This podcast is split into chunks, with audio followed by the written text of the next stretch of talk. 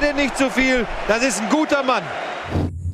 Moin Moin und hallo, herzlich willkommen zu Bundesliga Live. Da die Sendung, wo Männer mit krummen Rücken auf seltsam designten, klumpigen Stühlen sitzen äh, und elendig aussehen, während sie die Leistung von Spitzensportlern beurteilen wollen. Außerdem die einzige Fußballsendung der Welt. Herzlich willkommen bei Bundesliga Live. Wie immer, seit Folge 1 um 17.30 Uhr am Montag live. Herzlich willkommen. Hallo. Tobias, hallo Etienne. Hallo Nils. Schön, dass ihr da seid. Hallo Tobi. Hallo. Tobi. Hallo. Hallo. Guten Tag. Ne? Guten Tag. Ich habe mir gerade noch so zehn Minuten, ich habe mir Lasagne bestellt und die kam halt leider riech's. sehr, sehr spät. Und da habe ich mir gerade fünf Minuten vor der Sendung eine komplette Lasagne, was man ja auch sieht, ne? Also die macht sich ja relativ breit gerade. Aber ein schönes Hemd, sag mal. Ähm, Das ist echt ein schönes Hemd. soll ich dir die Geschichte über dieses Hemd erzählen? Das ist echt ein schönes Das Hemd. lag, das hängt seit zwei Jahren im Schrank und ich bin so fett geworden, dass mir nichts mehr passt. Außer diesem Hemd. Und dann habe ich, das- hab ich das mal wieder rausgeholt und gedacht, ey, das Ein schönes es ist, Hemd. schrammt knapp an untragbar vorbei. Also geht's. Das ist schön. Das steht ja auch gut. Ja, danke. Ich finde auch den Pullover schön. Das ist schön. Der schmeichelt. Schöner- äh, ja. Du schmeichelst den Pullover. Und Das er ist schmeichelt dir auch. Das Sie ist gut. schmeichelt Da ist viel Spielraum. Ja, und das ist wichtig bei Bundesliga. Spielraum. Und auch Tobias Escher heute ist auch wieder. ein sehr schönes Hemd. Schön. Sehr Ja. schönes Hemd. Das ist seriös, aber verspielt. Mir hat Ja. niemand gesagt, dass wir heute hier aufnehmen. Deswegen habe ich jetzt eine Hose voller Ja. Babykotzflecken an. Immerhin hast du eine Hose. Ich habe nur noch Klamotten mit Babykotze, weil die geht auch nicht raus. Nee, Das eben. ist, ich gebe mir auch keine Mühe mehr. Ich lasse die Kotze jetzt einfach drauf. Scheiß drauf. Ja, was soll das? Ich stehe dazu. Ich habe ein kleines Kind, das kotzt mich an. Und? Meins kotzt mich auch an. Nur auf eine andere Art. Auf eine andere Art. Ja. Ja, haben wir das geklärt. Ähm, wir müssen uns ein bisschen ranhalten. Wir haben in letzter Zeit, haben wir doch, wir, haben, wir sind immer in Schwierigkeiten gekommen. ja, aber wir haben jetzt auch keinen Gast heute. Wir haben die letzten Wochen das auch stimmt, mal Gäste stimmt, gehabt. aber, und, und so, aber wir ne? haben dafür äh, andere Themen, die wichtig sind. Noch. Ja, du möchtest über den DFB-Pokal reden. Ich würde gerne über den DFB-Pokal schaffen reden, wir das ist richtig. Das schaffen Und wir wir müssen natürlich über den Klassiko reden. Habt ihr es gesehen? Ja. Habt ihr es gesehen? Ja, natürlich. 500, gesehen. 500, 500, also ich habe auch nicht den Klassiko gesehen, ich habe nur das Hast du 500. nicht gesehen? Ich habe das Tor gesehen von Messi. Ja. Und die Zusammenfassung.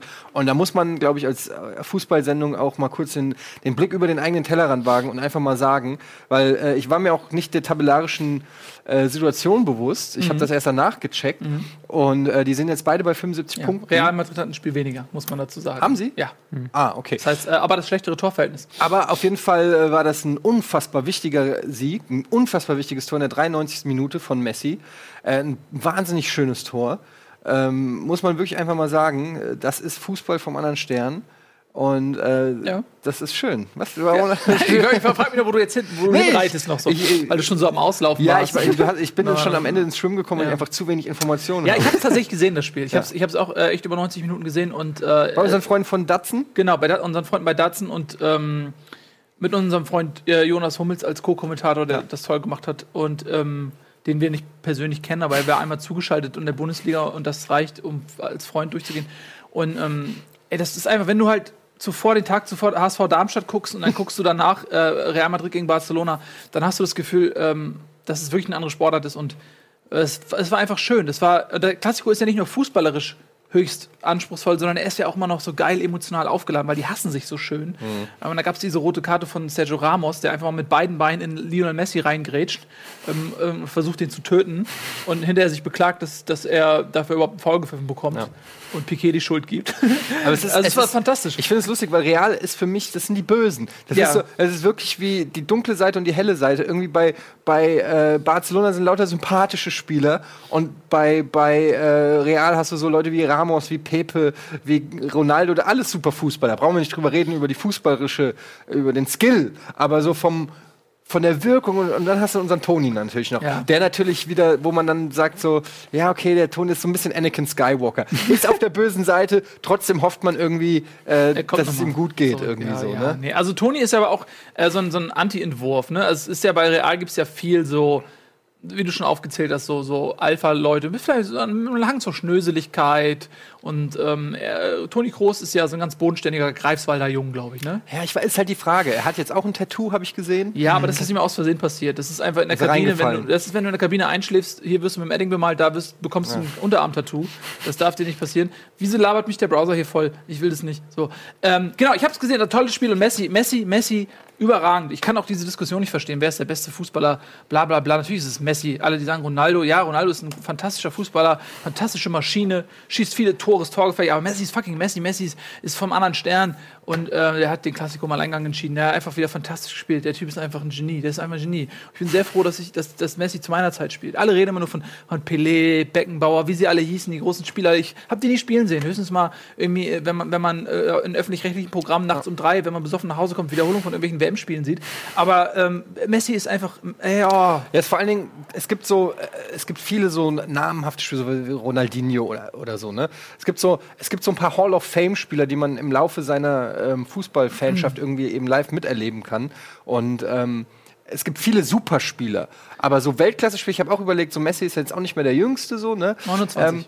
ja, okay, da ist immer noch jünger, als, als man gemeinhin vielleicht dann denkt, weil er schon so lange äh, dabei ist. Aber ähm, es ist irgendwann absehbar, so in, in, in fünf, sechs Jahren oder keine Ahnung wann, und er dann irgendwann in China oder in, in Los Angeles spielt. Ähm, und wer, wer, ich frage mich so, wer in 10, 15 Jahren, wer wird das, wer wird der Spieler sein, über den die sagen, okay, und der ist noch besser als Messi es je war? das äh, geht nur, wenn das Leute sagen, die äh, Messi nie haben spielen sehen. du meinst, äh, es wird nie wieder ein besserer kommen? Das sage ich nicht. Ich sage nur, dass Messi nah an der Perfektion ist. Und du darfst ja auch nicht vergessen, ähm, da spielen ja Leute, die ihr Leben lang dafür trainieren, Profifußballer zu sein. Die talentiertesten der Talentierten, die die größte Förderung bekommen, die irgendwie noch denkbar ist. Ich weiß nicht, irgendwann werden die mit, mit biologischen Enhancements arbeiten oder so, aber das zählt dann eh nicht mehr ab. Da ist sowieso ein anderes Zeitalter. Aber ähm, was willst du denn noch machen? Die Jungs sind, es gibt Wissenschaftler, die werden gepampert. Es wird alles dafür getan, dass die, dass die das Maximum an menschlicher Leistungsfähigkeit rausholen aus diesen Leuten. Und der Messi ist, steht trotzdem über allen. Obwohl es Millionen Menschen auf Ja, der ja Welt klar, gibt. aber wer wird, wer wird irgendwann mal kommen und die Leute sagen, werden sagen so, ja, das ist jetzt, der ist noch mal besser. Ja, unsere Söhne vielleicht. Man weiß es nicht. ich, also meinen kann ich ziemlich sicher ausschließen. So, also diese Diskussion, sie ist natürlich, sie wird immer weitergehen. Einige sagen natürlich auch, Ronaldo ist der beste Fußballer. Ihr habt natürlich keine Ahnung von Fußball, deswegen seid ihr hier richtig, weil hier bekommt ihr Ahnung eingeflößt. Ähm, und deswegen machen wir jetzt direkt auch weiter. Verlassen den Klassiko, der toll war. Und wir machen was? Nils, du bist doch nicht fett geworden. Denn, mh, doch, ich bin fett geworden. Ähm, äh, und machen weiter mit der Spieltagsanalyse. Entschuldigung. Wir müssen jetzt in der Regie jemand Dein eine halbe Brustkorb- Stunde Ja, gesessen sorry. haben auf diesem Button und gewartet haben, dass er nicht drücken kann. Hier steht noch, dein Brustkorb sieht aus, als hättest du voll den athletischen, muskulösen Body. Ja, habe ich auch. Aber ähm, halt verfettet. Also die Basis ist da, sie ist nur nie ge- geschält worden, ausgeschält worden. Aber ich habe einfach, der Fett, das, das Fett positioniert sich einfach hier oben anders als hier unten. Deswegen sieht das so aus. Ja, das ist aber, ja, ich habe sehr breite Schulter. Ich bin eigentlich schon so ein, eher so ein Kämpfertyp. Ja, du bist eine Äh, Kampfmaschine. Er der athletische Mensch. Er der Ronaldo. Ähm, so, äh, die Spieltagsanalyse. Wie immer, das hat Tradition. Tobias Escher, bitte beginnen Sie mit dem Spiel Ihrer Wahl. Ich? Machst du jetzt wie HSV, dann übernehme ich oder wie machen wir das? Nee, fangen wir mal an mit ähm, Bayern gegen Mainz 2 zu 2. Nein. Wir fangen an mit, okay. Ja, bitte. Die Bayern. Wir gehen jetzt von tabellarisch von oben nach unten. Erstmal vor. Bayern hat gegen Mainz gespielt. Ähm, nach einem schockierenden Champions League aus unter der Woche. Reden wir darüber nicht? Doch, dazu, möchtest du dazu Doch, was sagen? Weiß ich nicht, keine Ahnung. Es war ja, war ja so ein bisschen Stimmung getrübt in München jetzt nach der, dieser Woche. Man hat dem Schiedsrichter so ein bisschen die Schuld gegeben nach dem Spiel. Rummenigge hat sich sehr offensiv hingestellt, was äh, für einiges Amüsement gesorgt hat im Internet, weil man hat dann die Aussagen von 2014 vom Pokalfinale gegengeschnitten, wo er halt Dortmund. gesagt, wo gegen Dortmund, wo er gesagt hat, äh, man dürfe den Schiri nicht so angehen und jetzt hat er gesagt, sie sind betrogen worden. Ähm, ja, war halt dann wirklich dadurch, dass in der zweiten Halbzeit so taktische Fesseln gefallen sind, weil sie einfach beide schlecht taktisch gespielt haben. Ähm, weil es viel, viel, sehr viele Räume im Mittelfeld gab, weil Bayern dann irgendwann alles nach vorne geworfen hat und dann diese rote Karte kam, dann hat Real Madrid die einfach weggefegt so. Wo man sich nachher auf den Schiri eingeschossen hat, wobei der Schiri hat halt in beider Richtung scheiße gepfiffen. Aber er hat mehr Scheiße in die andere Richtung gepfiffen. Ja, das, äh, 1, das 2 zu 1 von Bayern war eigentlich auch abseits und der Elfmeter war auch sehr lau, sage ich mal. Das waren ja auch, also beide Bayern-Tore hätte es auch nicht geben können. Vidal hätte schon früher. Vidal Platz hätte eigentlich nicht vom Platz fliegen dürfen, hätte aber schon früher fliegen können. Bei konsequenter Ja, aber auch ein Regelauslegung. Realspieler hätte fliegen können. Ne? Casemiro hätte man fliegen können, wobei er für den Elfmeter nicht hätte fliegen dürfen. So viele Vents und. Da sind so viele Events Können wir uns einfach darauf einigen, der Schiri hat ein bisschen schlecht gepfiffen. Der Schiri hat sehr schlecht gepfiffen, ähm, deswegen so auch ein bisschen, dann natürlich die Bayern sich aufgeregt, aber Mats Hummels hat auch nach dem Spiel gesagt, dass sie intern, ähm, hat jetzt nach dem Mainz-Spiel gesagt, dass sie intern diese Schiedsrichterdebatte gar nicht geführt haben, sondern auf ihre eigenen Fehler geschaut haben. Ähm, davon hat man aber am Wochenende noch nicht viel gesehen gegen Mainz, weil ähm, irgendwie waren sie dann so noch ein bisschen in diesem Kater-Modus, hatte ich das Gefühl, in der ersten Halbzeit. Mainz hat mal am Anfang richtig Gas gegeben, vorne Pressing gespielt. Äh, Abwehr ist nicht so weit vorgerückt, sodass so ein ganz komisches Spiel entstand, weil plötzlich die Bayern haben entweder sehr früh den Ball verloren oder haben halt perfekte Konter spielen können äh, in den Mainzer rein, was halt auch dann ähm, dazu geführt hat, dass das Bayern-Tor das erste Kontertor war. Ähm, zweite Halbzeit dann ganz typisch wieder. Mainz 2-1 vorne, haben sich nur nach hinten reingestellt und gehofft, dass Bayern kein Tor mehr schießt. Bayern hat dann noch ein Tor geschossen, aber auch da hat dann diese, diese letzte Power gefehlt in der zweiten Halbzeit. Also war so ein bisschen Katerspiel, hatte man das Gefühl, die, für die Bayern. Ja, wobei ähm, Ancelotti offensichtlich ganz bewusst gesagt hat, okay, ich schicke schon meine Besten aufs Feld, also auch Ribéry und Robben haben wieder begonnen, was erstaunlich ist, weil die eigentlich eher selten zweimal hintereinander beide in der Startelf stehen. Das zeigt schon, dass er das Spiel auf jeden Fall ernst genommen hat. Umso erstaunlicher, dass Mainz ähm, mit einem Punkt nach Hause geht, was natürlich jetzt auch für den Abstiegskampf ein bisschen ärgerlich ist für einige Mannschaften, die da noch drin stecken. Aber Mainz hat sich das auch verdient. Sie haben, ähm, haben sich nicht quasi auf den, Rücken geworfen und den Bauch entblößt.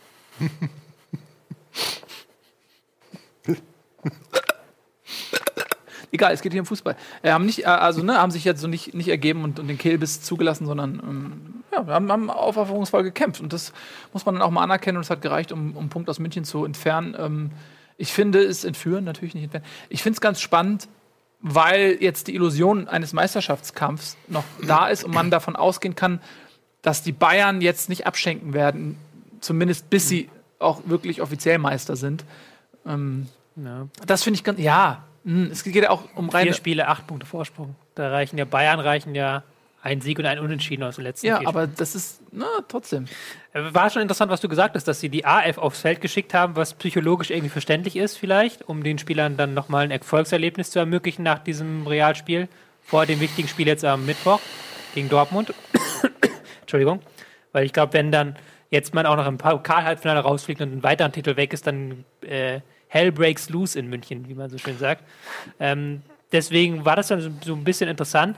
Aber dann fragt man sich andererseits auch wieder, wann sollen, sollen Sanchez, Kimmich jemals eine Chance bekommen, wenn nicht in so einem Spiel? Ja. Also zwischen also zwei wichtigen Spielen. Kimmich ist dann reingekommen relativ schnell für ähm, den verletzten Alaba, aber auch nur, weil Alaba sich verletzt hat, sondern das ist ja die einzige Chance noch, wo diese Spieler Spielpraxis eigentlich Also ich, fand, ich fand es auch erstaunlich, zumal es ja auch eine große Diskussion ist, ähm, die ja auch durch das Ausscheiden in der Champions League noch zusätzlich entfacht wurde, dass ähm, ja, eigentlich alle der Meinung sind, bei, der, bei den Bayern steht ein Generationswechsel bevor.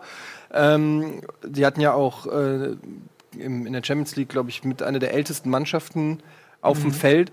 Und ähm, ja, ist schon komisch, dass dann solche talentierten Spieler zwischen, wie du es schon sagst, auch selbst in der englischen Woche dann nicht ähm, nicht zu tragen kommen. Hätte ich auch nicht gedacht. Aber wer weiß, wer vielleicht im DFB-Pokalfinale steht. Vielleicht äh, gibt es eine Überraschung und Ribery und Robben zum Beispiel spielen gar nicht gegen Dortmund von Anfang an. Ähm, das wäre in der Tat eine Überraschung. Das könnte ja sein, dann würde uns das jetzt alle äh, Lügen strafen. Ich muss sagen, ich fand ähm, auch die Bayern, und das hat mich an dieser Schiri-Diskussion so ein bisschen genervt, ich finde ähm, die Bayern, ich fand die ein bisschen enttäuschend, ehrlich gesagt, mhm. in der Champions League. Also es war nicht, es, die waren einfach auch nicht so gut. Ähm, sie wirkten auch nicht so frisch und so, so spritzig und so, so wie man sie halt auch son sonst sie kennt. hatten aber auch einen anderen Gegner. Ja, natürlich, aber. Man, hatten sie, war nicht diese Saison auch äh, Athleti hatten sie in der Gruppe dieses Jahr, ne? Athleti ja. haben sie aber auch verloren. Ja, eben, das meine ich. Also, ja. sie haben auch in der Hinrunde schon gegen den Gegner auf Augenhöhe, den es in der Bundesliga de facto nicht gibt, weil ja. Dortmund geschwächtet hat und Leipzig nicht so weit ist. Ähm, und da im Prinzip wurden die dann zweimal so richtig geprüft gegen Athleti und gegen ähm, Real, oder habe ich wen vergessen? Und da sahen sie nicht so überragend aus. Arsenal ne? kann man vielleicht Absolut. aber, ja. aber da, ich finde, das muss man dann auch so selbstkritisch auch einfach mal sagen, dass man dann eben, wenn du die Champions League, das ist ja der Anspruch, die Champions League gewinnen willst, dann musst du eben bei solchen Spielen dann eben auch die Bestleistung äh, abrufen können. Das trennt eben dann die Spreu vom Weizen. Und ähm, ich finde, dass, ähm, was du gerade gesagt hast, durchaus ein Problem sein könnte für Bayern München, dass es einfach in der Bundesliga zu wenig ernsthafte Konkurrenz gibt. Ich kann das jetzt nicht so, ich bin kein, dafür kein Sportexperte genug, um, um, um sagen zu können, ob ähm, man in der Bundesliga sozusagen für den Ernstfall trainieren kann. Aber zumindest in den anderen europäischen Top-Ligen, also in Spanien hast du so vier Vereine, würde ich mal sagen, mhm. ähm, die ungefähr, die zumindest den Spanien? Titelkampf, ja, mit, mit würde ich schon sagen, mit Atleti, Sevilla, Real. Ja, also ich, die sind, die sind Sevilla auf jeden Fall, ich, ja, die sind auf jeden. Fall klar, die werden wahrscheinlich nicht die Meisterschaft haben, aber sie sind näher dran als jetzt ein Hoffenheim an den Bayern, würde ich mal sagen. Und ähm, du hast in, in England hast du vier, fünf richtig gute Vereine. Und in, in Deutschland, ja, jetzt kommt mit Leipzig vielleicht wächst noch ein neuer Riese ran, Dortmund ähm, so an der Schwelle, aber ich glaube, wenn es mehr harte Konkurrenz in der, Bundes, äh, Bundes, in der Bundesliga gäbe, dann würden die Bayern international besser Man hat es ja auch gemerkt, als ähm, seinerzeit Dortmund unter Klopp zweimal Meister wurde. Das hat die Bayern angetrieben. Ne? Mhm. Das hat ähm, deren Ehrgeiz entfacht und die haben sich ähm, unter Druck gesetzt gefühlt und haben sich dadurch verbessert. Also dank Klopp, sage ich jetzt mal, hat Bayern ähm, neuen Ehrgeiz entwickelt und, und ähm, sich auch international dadurch verbessert. Also Konkurrenz äh, kann einen ja auch antreiben. Aber äh, ich denke auch, dass diese Generation jetzt ähm, äh, mit Lahm, Robben, Ribery, die muss ersetzt werden. Und das ist ja nicht nur spielerische Klasse, sondern auch Erfahrung, internationale Erfahrung, die du ersetzen musst. Und da steht Bayern vor einer Riesenaufgabe, weil ähm, es gibt nicht so viele Spieler von, von der Klasse der drei Spieler, die ich gerade aufgezählt habe. Und ähm, da bin ich sehr gespannt, wie die das lösen wollen. Ich glaube, ein Coman ist sehr talentiert, aber der ist, ist in meinen Augen kein Robben. Und auch ein Costa ist kein Ribéry. Die haben beide ihre Fähigkeiten, aber ähm, ich sehe die nicht da, wo, wo Robben und Ribéry sind. Und ja, ich bin sehr gespannt, was die machen werden. Ja, es wird schwierig. Ähm, man hat jetzt einen riesen Umbruch vor sich und das Problem ist halt, dass auch dieser strategische Kern wegfällt. Also du hast in den Jahren war eigentlich immer das Bayern-Spiel, da hatte jede Mannschaft so einen Kern. Also Barcelona hatte dieses Ballbesitzspiel, was aber auch sehr stark dann auf Messi zugeschnitten war. Ähm, und jetzt hatten die Bayern hatten dieses auch so ein Spiel von hinten heraus und dann auf die Flügel und dann Robben und Ribéry sollen es richten. Und die sind natürlich jetzt nicht mehr die ganz die jüngsten. Ich fand auch Ribéry zum Beispiel nicht so stark gegen Real und auch Robben hatte nicht seine besten Momente. Ja. Die haben, die haben, äh, Was aber auch daran lag, dass, Entschuldigung, ganz kurz, nur, ja. nur das, Robben war nicht unbedingt schlechter als sonst, nur das hat einfach nicht gegen Real so funktioniert wie in der Bundesliga. Ja. Wenn du gewohnt bist, da durchzugehen wie ein, wie ein warmes Messer ja, durch Butter. Ich, ja. ja. eben. Und, und auf einmal, es das heißt nicht unbedingt, dass Robben schlechter war, es ist einfach nur, dass der Gegner deutlich besser war. Ja, aber ähm, auch natürlich nicht mehr auf dem Niveau wie 2012, was natürlich auch, oder 2013, was noch schwer möglich ist. Ähm, und dann musst du aber natürlich irgendwann diesen Umbruch einleiten, aber du kannst halt diesen strategischen Kern, den du hattest, nicht unbedingt beibehalten, wenn halt ein Xabi Alonso, ein Schweinsteiger ist schon weg, Lahm ist weg, diese Spieler, die von hinten ähm, so wichtig waren und vorne gehen halt deine Flügelstürmer weg und ein Costa und ein Kumar hat halt, haben halt nicht dasselbe Niveau aktuell und das ist auch die, ich frage mich mittlerweile, ob sie es jemals haben werden. Ähm, ich wage es mittlerweile ein bisschen zu bezweifeln. Und dann musst du halt da was ganz Neues auf, auf, äh, ja. ausrichten. Das ist jetzt die große Frage, ob die Bayern das hinbekommen. Ja gut, sie haben die, die Kohle. Die Frage ist, wollen sie sie auch ausgeben? Weil ja, man hört ja so ein bisschen, dass die Bayern ähm, nicht der Verein sind, der 100 Millionen für einen Spieler zahlt. Weil sie es auch nicht mussten bislang. Ja. Genau, weil sie es bislang nicht mussten. Das funktioniert aber nicht unbedingt auf dem höchsten Niveau. Einfach Kohle rausholen. Weil du hast, du hast, äh, du hast es auch selber, du hast es auch selber so oft gesagt, wenn, wenn du heute 100 Millionen ausgibst, kriegst du dafür zwei Spieler. Ja. Und um zwei Spieler herum kannst du keinen strategischen Kern, wie ich gerade erzählt habe, aufbauen. Das geht na, nicht. Na klar, aber du hast natürlich andere Suchmöglichkeiten, ja, natürlich, klar. als wenn du nur ja. du im Bereich von 10 Millionen Auswahl, Das ist schon klar, aber du kannst halt nicht ein ganzes Team, der so komplett neu aufbauen, sondern du musst halt dann, müsstest theoretisch nach nach und nach vorgehen, was die Bayern versucht haben und was jetzt im Moment noch nicht geklappt hat. Und man muss auch sagen, dass bei den Bayern ähm, war es ja auch immer, also anders als ein Man City oder so, wobei das da ja auch nicht von, unbedingt von Erfolg gekrönt war. Aber ähm, die Bayern haben ja schon auch immer Spieler gekauft, die irgendwie, finde ich, auch zum Verein gut gepasst haben. Ähm, und nicht einfach irgendwie den nächsten Superstar, der gerade der größte Name ist, sondern das waren auch Spieler, die, ähm, guck dir einen Ribery an oder einen Robben, wie sehr die sich auch mit diesem Verein identifiziert haben. Ähm, und äh, ich glaube, das, es ist nicht nur eine rein spielerische Marke, die sie suchen, sondern du brauchst eben auch Leute, die die Mentalität äh, der Bayern auch mittragen und nicht irgendwelche Söldner oder so, die irgendwie zwei geile Jahre dann irgendwie bei den Bayern haben und dann wollen sie aber zu Real oder so, sondern schon Leute, die auch ja, sich identifizieren mit dem Verein. Ist auch nicht so leicht zu finden. Gerade mit Bayern. Ja, also, wir werden. Ja, ja. Kleiner Stich noch. Äh, wir werden sehen. Ähm, ich finde das, das Projekt sehr spannend, weil, weil wir waren es ja eigentlich so viele Jahre nicht mehr gewohnt, dass da so ein, so ein großer Umbruch bei den Bayern stattfindet und jetzt also in den, in den nächsten Jahren wird das also äh, notwendig werden. Ähm, gut, dann lass uns mal so ein bisschen jetzt ähm, weiter galoppieren. Wir haben ja auch die Spieltagsanalyse Bayern Mainz abgeschlossen, ne? Ja, weil wir Ja. sehr, sehr viele. Dann lass Kann man vielleicht noch zu Mainz kurz lobend erwähnen, dass sie in der ersten Halbzeit wirklich Druck gegeben haben und wirklich nach vorne Gas gegeben haben. Ähm, in der zweiten war es dann sehr passiv, aber haben es dann über die Zeit gehalten mit einer sehr couragierten Defensivleistung. super. Gut für Mainz. Eddie. Ja, ich äh, spreche natürlich über das Spiel Eintracht Augsburg. Ähm, was für ein komisches Spiel das war. Ähm, die erste Hälfte war mit das Schlechteste, was ich diese Saison von der Eintracht gesehen habe. Es war eine unverschämte Leistung, möchte ich fast sagen. Äh, es war wirklich Standfußball. Also ich, hab, ich kann mir das gar nicht erklären, wie man so, so wenig Einsatz und Leidenschaft an den Tag legen kann in einer so wichtigen Phase. Ähm, und, und, äh, und mit, also das hat, ich war wirklich geschockt, muss ich sagen. Es war, die waren aber auch hyper nervös. Du hast gemerkt, dass da ein Riesendruck ist, ne? weil das ist natürlich, wenn sie verloren hätten, ähm, wären sie mitten im Abstiegskampf gewesen und es wäre ein richtiger Shitstorm gewesen. Zur Halbzeit gab es schon richtig Pfiffe von den Rängen von den Fans, weil es so schlecht war. Ähm, haben zwar größtenteils Ballbesitz gehabt. Augsburg hat sich quasi von Anfang an, haben am Anfang ein bisschen gepresst, aber haben eigentlich äh, von Anfang an den Frankfurtern äh, das Feld überlassen. Und ähm, es ist, hat sich wahrscheinlich auch schon rumgesprochen, dass es Frankfurt jetzt rein spielerisch nicht so stark ist, dass sie eine massierte Abwehr hinten äh, an die Wand spielen. Und haben sich auch schwer getan, hatten teilweise 70, 80 Prozent Ballbesitz, aber einfach keine einzige Torchance rausgearbeitet. Es war nicht schön mit anzusehen. Und ähm, dann ein Fehlpass von Rebic, der direkt äh, zum Gegentor äh, geführt hat, wo auch meiner Meinung nach Radetzky nicht so gut aussah, der so nicht richtig wusste, ob er drinnen bleiben soll oder rausrennen soll. Und dann steht es 0-1 und dann stehst du da und hast natürlich richtig Druck. Ich hätte nie im Leben damit gerechnet, dass die Eintracht da nochmal zurückkommt.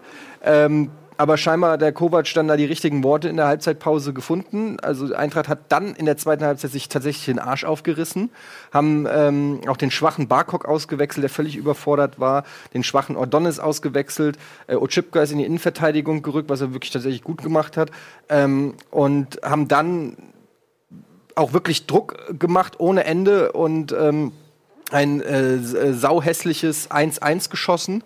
Also das war wirklich Ja. so von Marco Fabian irgendwie noch mit dem Kopf über die Linie gewichst. Irgendwie, das war also wirklich eines der schäbigsten Tore, die man überhaupt nur schießen kann. Aber es war ein wichtiges Tor, weil dann war 1-1 und dann hat sich eben gezeigt, spielt die Eintracht jetzt auf Punkt halten oder wollen sie diesen Dreier? Und das fand ich dann irgendwie irgendwie. Hast du direkt gesehen, als äh, Marco Fabian, der übrigens, ähm, man glaubt es kaum, unglaublich wichtig geworden ist für, Ja. für die Eintracht, äh, der ja schon als Fehlkauf galt, ähm, wie er sich den Ball schnappt Ja. und, und die Mannschaft anpeitscht und sagt, ey, weiter, weiter, weiter. Das war, glaube ich, 78. Minute. Ja. Sie haben eben nicht auf den einen Punkt gespielt, sondern sie wollten den Sieg haben. Ja. Sie wollten den Sieg haben und das fand ich dann auch richtig und gut und das hat mir dann auch gefallen. Und dann haben sie, äh, hat Marco Fabian noch ähm, das 2-1 geschossen und dann ähm, gab es noch einen äh, Fehler von Hitz. Ist Hitz der? Ja, der, der So, junge ja. Abwehrspieler da hinten in, in Ähm, Augsburg noch gerade einen Namen Nee, nee, nicht, ja, der Torwart war es. Ähm, Ja, aber der Pass war war ja- so, ne? ja, ja, Pass war Was nicht Danso war, der, der Nee, nee, der, der Pa- Pass ging zurück zum Torwart. Ja, Danso hat doch den Pass gespielt und hält Ja. zu kurz und Hits. Genau, und Hitz hat ihn am Ball gehabt und Rebic hat den Ball abgeluchst und dann ins leere Tor in der 93. Minute oder so. Ja. Damit war das Spiel dann entschieden. Ähm, ja, damit ist die Eintracht quasi aus dem Abstiegskampf raus. Kann man, glaube ich, jetzt mit aller äh, Sicherheit sagen, da die anderen Spieler, äh, Spiele ja äh, Vereine noch gegeneinander spielen, dass sie mit dem Abstieg nichts zu tun haben. Dementsprechend wichtig war es auch, weil ja morgen im DFB-Pokal Halbfinale ist, Gladbach. Und da gehst du natürlich mit einer anderen Psychologie rein, wenn du ähm, in der Liga nicht noch im Abstiegsstrudel steckst, sondern irgendwie da einen Haken ranmachen kannst und dich volle Kanne jetzt irgendwie sagen kannst, okay, morgen hau ich meinen linken und mein rechtes Knie noch, noch rein, Ja. komme was wolle. Also insofern war das auch ein psychologisch enorm wichtiger Sieg für das DFB-Pokal-Halbfinale.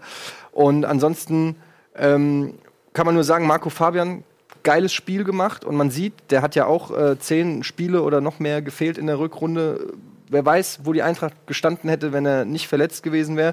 Wenn so Verletzungspech wie Meier, wie Vallejo, wie Hasebe, der eine tolle Saison gespielt hat. Also da wäre mehr drin gewesen in dieser Saison, wenn die Eintracht ähm, nicht so vom Verletzungspech äh, gebeutelt gewesen wäre. Aber am Ende muss ich sagen, bin ich froh, dass das Thema Abstieg jetzt erstmal vorbei ist. Euroleague glaube ich nicht, dass das was wird, aber klar, vom Punktestand ähm, ist die Eintracht da noch genauso dabei wie noch fünf, sechs andere Vereine. Äh, für mich ist das dann jetzt alles Bonus, vielleicht morgen noch mal äh, für die Überraschung sorgen würde. Fünf Millionen Euro für die Eintracht in die Kassen spielen, wenn sie das Finale ähm, schaffen, was natürlich dann für die nächste schwierige Saison unheimlich wichtig wäre. Aber ich will, ich meine Erwartungshaltung ist, ich will sie bewusst flach halten, damit ich ähm, morgen nicht traurig bin. Ja, vielleicht noch was äh, zu Augsburg sagen, für die das äh, eine ganz, ganz bittere Niederlage war. Man kann generell sagen, ähm, wenn man mal kurz auf die Tabelle schaut, dass es zwischenzeitlich so aussah, dass Ingolstadt, Augsburg, Darmstadt sowieso und Mainz geführt haben. Also all diese Mannschaften da unten waren auf Dreierkurs. Und ähm, ich glaube, die Eintracht hätte so oder so nichts mit dem Abstieg zu tun gehabt, auch ohne jetzt noch diesen, diesen späten Sieg. Aber äh, es ist für Augsburg, und um die soll es jetzt ja mal kurz gehen, ähm, eine ganz, ganz bittere Niederlage gewesen. Denn wenn sie dieses Spiel gewonnen hätten, ähm, haben sie nicht sogar, nee, haben sie nur 32 Punkte, ja? Nicht 33? 32. 32. Ja, tatsächlich, ja. Wenn sie das Spiel gewonnen hätten, äh, kann man ja jetzt ja selber sehen. Ne? Dann sind sie dann bei 35 Punkten, ähm, äh, haben Hamburg und Wolfsburg hinter sich gelassen, sind äh, bei Mainz auf Tuchfühlung. Und jetzt sind sie eben auf dem Relegationsplatz. Und Augsburg hat ein bockschweres Restprogramm. Vielleicht, Hast du Ingolstadt eigentlich auch erwähnt? Die haben ja auch geführt.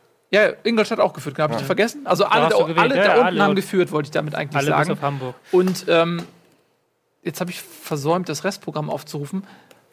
Aber Bei mir geht in, in, Man muss vielleicht dazu sagen, ähm, während du das Also, Fressprogramm aufrufst, dass Augsburg, ich war teilweise schockiert, wie passiv und wie, wie die einfach nach dem 1-0 das Ding nur noch halten wollten. Ja. Sie hatten 20% Ballbesitz in der ersten Halbzeit, das ist quasi fünf Pässe gespielt so.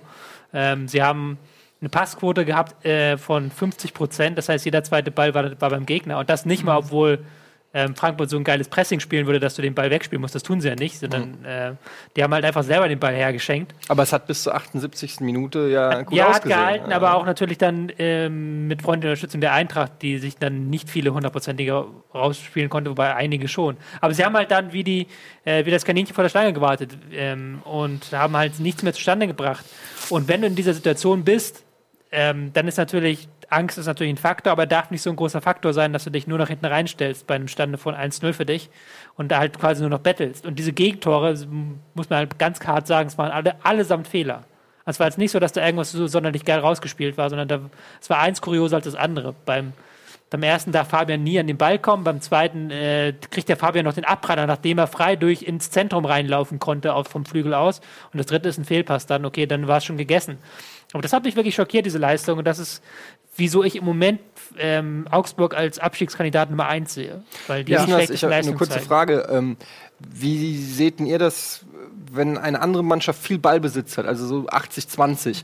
Ist das dann ähm, für die abwehrende Mannschaft doch zusätzlich anstrengender, oder? Weil du, Ja. also verteidigen. Du läufst hinterher. Du läufst Du hinterher, hinterher. du musst dauernd links, rechts, links, du rechts. musst immer reagieren, Und- was auch für den Kopf natürlich anstrengend ist. Und der Trainer, wie heißt der Trainer von Augsburg? Manuel Baum. Baum. Genau, Baum hat gesagt, äh, dass Augsburg am Ende auch platt war. Ja, natürlich. Ähm, du musst Das heißt, es gab keine, die haben selber auch nicht für Entlastung gesorgt. Du musst zwei Dinge äh, zu Augsburg dann sagen. Erstens ist natürlich, ist natürlich hinterherlaufen anstrengender, auch weil es nicht der Grundgedanke ist. Es geht ja keiner, kein Kind, die jetzt im Fußball spielen und hofft, dass er eines Tages mal den Frankfurtern in der Bundesliga hinterherläuft. Du willst ja mit dem Ball spielen eigentlich. Das macht auch deutlich mehr Spaß im Kopf und das ist auch deutlich einfacher, weil du dann natürlich ein konkretes Ziel im Auge hast und nicht einfach nur, okay, wir verhindern jetzt irgendwie, ich muss diesen Raum füllen und ich muss dastehen und sowas. Das ist natürlich im Kopf schwieriger. Das zweite ist, dass Augsburg eines der konditionell schwächeren Teams ist diese Saison. Das muss man ganz klar so festhalten. Sie haben eine Laufleistung, die relativ schwach ist. Sie haben regelmäßig weniger Sprints als der Gegner. Und ähm, dann ist es halt kein Wunder, dass wenn du dann 80 Minuten hinweg vielleicht äh, von den 80 Minuten 10 Minuten den Ball hast, 70 Minuten läufst du hinterher, dass du dann am Ende platt bist, wenn du ohnehin schon die konditionsschwächere Mannschaft bist. Ja. Und jetzt nochmal das versprochene Restprogramm. Augsburg hat jetzt ein absolutes Endspiel nächste Woche zu Hause gegen Hamburg. Muss man aus Augsburger Sicht gewinnen. Aus Hamburger hofft man natürlich das Gegenteil. Und danach hat man Gladbach auswärts, Dortmund zu Hause und am letzten Spieltag Hoffenheim auswärts. Also Ja. das ist ein bockschweres Restprogramm. Ähm, und da kommt ja doch hinzu, und sollen wir mal hoffen, dass das auch so bleibt für die Konkurrenzfähigkeit, dass es sowohl für Dortmund als auch für Hoffenheim am letzten Spieltag noch um was geht, nämlich um die direkte Qualifikation zur Champions League. Ähm, das wäre zu wünschen, wenn einer der Mannschaften dann ähm, quasi auf einem zementierten Platz sitzt, dann ist es vielleicht auch wieder so ein Ding, wo die ein bisschen abschenken, gerade wenn Dortmund das Pokalfinale spielen sollte. Und Gladbach auch. Glad also es geht für alle Mannschaften. Gladbach, was. zumindest am, am ähm, übernächsten Spieltag, am 32. wird es für Gladbach auch noch um Europa gehen, denke Bei ich. auch. Dortmund Hoffenheim kann tatsächlich so eine Situation entstehen, Ja. dass dann beide Mannschaften es nichts mehr geht, weil Ja. die treffen auch noch gegeneinander und wenn Dortmund das Ding dann gewinnt, haben Ja. sie vier Punkte Vorsprung wahrscheinlich. Ähm, aber dieses Hamburg-Spiel nächste Woche ist, glaube ich, ganz entscheidend. Also Ja. da ist, das ist schon so eine Vorentscheidung, weil wenn du das verlierst, dann gehst du auch äh, mit schlechten Leistungen und mit schlechtem Kopf dann in diese letzten drei Spiele und das wird dann ganz, ganz schwierig. Das denke ich auch. Also, das ist ein absolutes Schlüssel, äh, Schlüsselspiel für beide Mannschaften. Und ähm, wer diese andere Mannschaft ist in diesem Spiel Augsburg gegen HSV, das werdet ihr nach der Werbung erfahren. Bis gleich.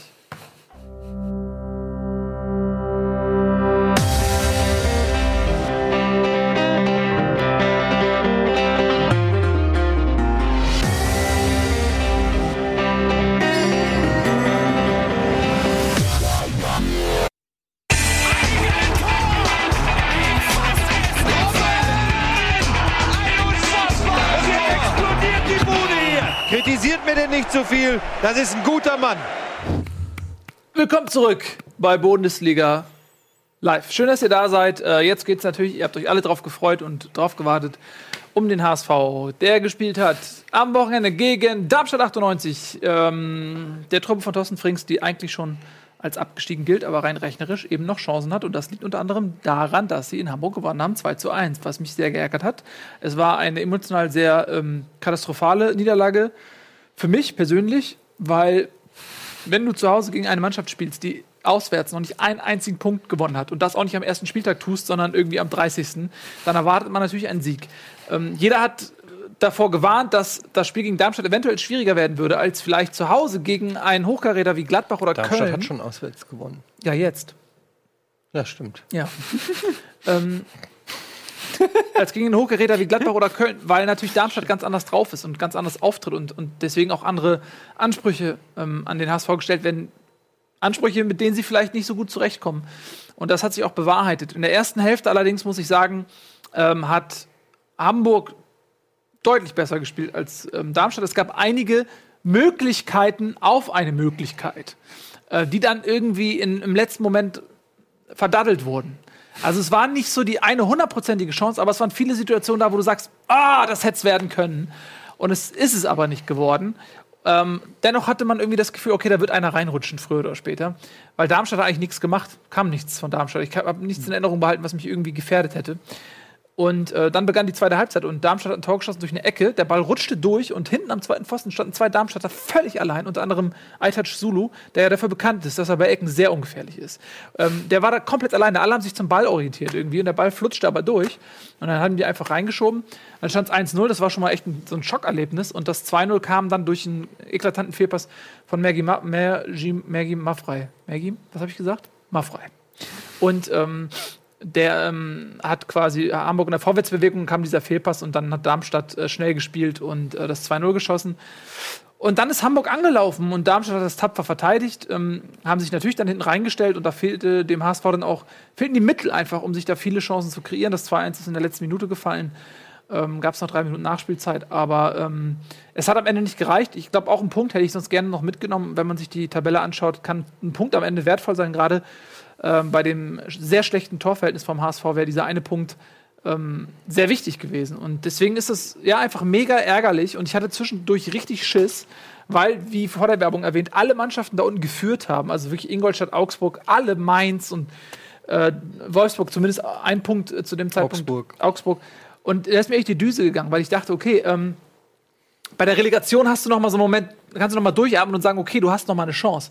Aber wenn Ingolstadt das Ding gewinnt, äh, dann ist auch der direkte Abstieg äh, ganz nah. Und ähm, an den letzten vier Spieltagen kann alles passieren. Ähm, und deswegen muss ich sagen, bin ich ja auch schon so ein bisschen im, im, im Düsenmodus. Mir geht ein bisschen die Flatter. Also es ist ähm, äh, ganz schwierig da unten. Ich glaube, alle Mannschaften, die da unten stehen, haben gerade gar keinen Bock drauf. Es ist echt anstrengend und ähm, kann nur hoffen, dass ähm, Ingolstadt und Augsburg so freundlich sind und nicht mehr so viel punkten. Aber da kannst du die auch nicht nachstellen. Ah, Stell dir mal vor, Leverkusen und Wolfsburg steigen. Das wäre natürlich jetzt auch mal sehr interessant. Ähm, Würde ich mich auch nicht gegen wehren. Ja, aber aus Hamburger Sicht ähm, fürs kommende Spiel gegen Augsburg sehr ärgerlich, weil ähm, Kostic fehlt ähm, und zusätzlich auch Matenia verletzt ist. Das heißt, der dritte Torwart Tom Mickel wird wahrscheinlich spielen, es sei denn, Matenia hat sich von der schweren Knieprellung, die er sich äh, geholt hat, irgendwie noch erholt bis zum Wochenende. Ähm, ja, also so langsam wird es dann auch personell irgendwie dünn. Es kam zwar Wout und Papadopoulos zurück, was natürlich sehr, sehr wichtig ist. Aber auch die haben jetzt am Ende nicht den entscheidenden Unterschied machen können. Ähm, ja, nächste Woche wird einfach ein Schicksalsspiel. Also auch wenn man danach noch Mainz zu Hause hat, es ist danach nicht, selbst wenn man verliert gegen Augsburg, ist natürlich der HSV nicht abgestiegen, aber es fühlt sich trotzdem an wie ein, wie ein Schicksalsspiel. Und ähm, Es ist auf jeden Fall ein sehr wichtiges Spiel. Und so, Ja. es ist ja, es ehrt dich ja, dass du äh, zwei nicht gegebene Elfmeter gar nicht erst erwähnst. ja, ich habe es mir verkniffen. Ich habe natürlich gemeckert wie ein Rohrspatz, aber es gab sogar drei Szenen. Ähm, Ja, ich glaube, zwei sind, wären vertretbar gewesen. Ja, dritte als ähm, im, im Strafraum äh, ein ganz klares Halten war, was auch dazu geführt hat, dass der Spieler zu Boden gegangen ist. Klarer Elfmeter, Trikot halten, selber schuld, bist halt dumm, warum machst du das? Aber der Schiri hat es nicht gesehen oder sich dafür entschlossen, dass das kein elfmeterwürdiges Foul war. Es waren in meinen Augen äh, waren es zwei Elfmeter, eventuell sogar drei, wenn man wenn man es mit dem HSV hat. Aber ähm, ja, das, daran lag es nicht. Also man muss fairerweise sagen, es lag nicht daran, aber es hätte natürlich einen Unterschied gemacht, wenn der Schiedsrichter die, Elfmeter gibt. Aber ähm, das war jetzt nicht der alleinige Grund, sondern die Leistung war schon der Grund. Ja. Auf, auffällig mal wieder, deswegen hat es mich im Nachhinein geärgert, dass ich auf den HSV getippt habe. Ähm, schon wieder gegen den Abstiegskandidaten verloren, der sie hat das Spiel machen lassen. Und ich finde, der erste Halbzeit, da haben sie die Chancen nicht gemacht, da hätte der letzte Pass besser stimmen müssen. Ja. Aber na, als sie dann wirklich hinten gelegen haben, hat man schon gemerkt, dass das spielerisch dann etwas limitiert ist. Und da hatten sie auch keinen Weg gefunden, dann irgendwie noch von hinten heraus Darmstadt zu knacken, die ja auch nicht mehr viel gemacht haben, außer sich hinten reinzustellen. Ja. Und das Tor letztlich war auch dann irgendwie so irgendwie reingewirkt war ja auch ein Eigentor am Ende letztlich. Also ähm, war schon ärgerlich, die erste Halbzeit für den HSV, zweite Halbzeit so ganz typisch. Wenn sie nicht ihr, wir zerstören das Spiel, pressen, den Gegner kaputt machen können, dann wird es schwierig mit dem Tore schießen. Genau.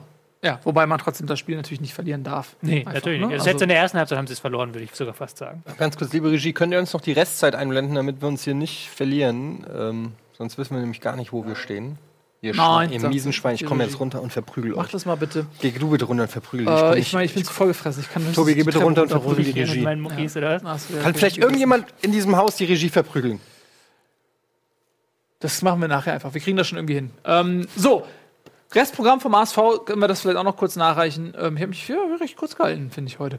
Ähm, Sehr schön. Augsburg und Mainz, die beiden Schicksalsspiele, weil das natürlich beides direkte Konkurrenten sind. Und dann Schalke und Wolfsburg ist auch ein Schicksalsspiel.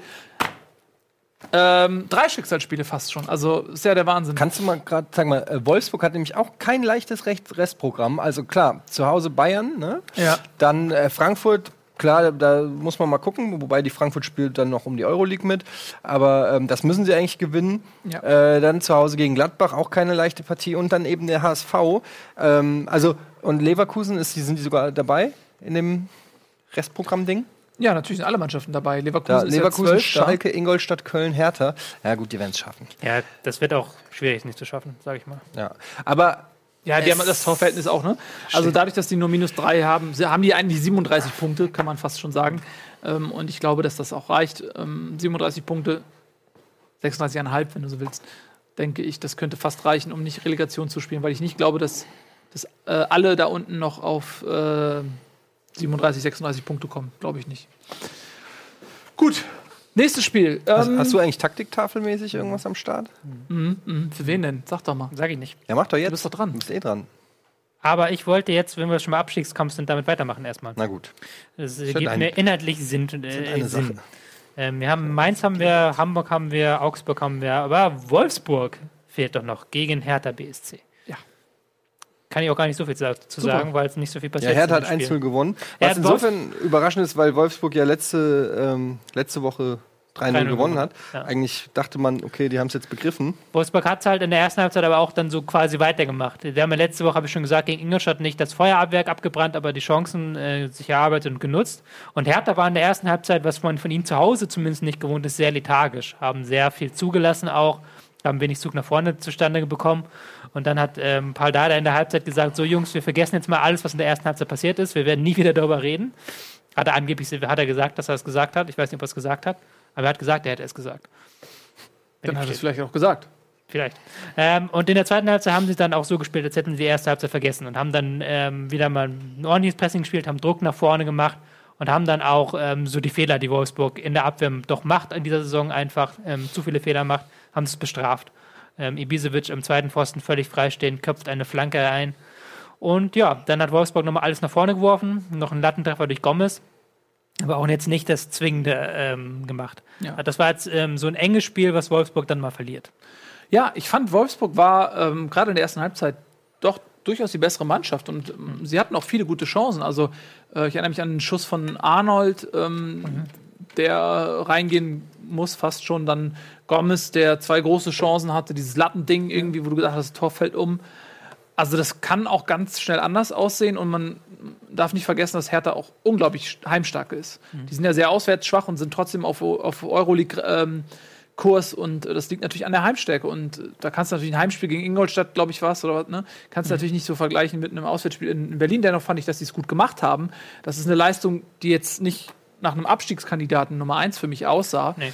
Ähm, deswegen habe ich Wolfsburg auch immer so ein bisschen rausgerechnet, fast schon, weil, weil ich mir kaum vorstellen kann, dass die noch absteigen. Der Gedanke ist fast absurd bei dem Kader, den die haben.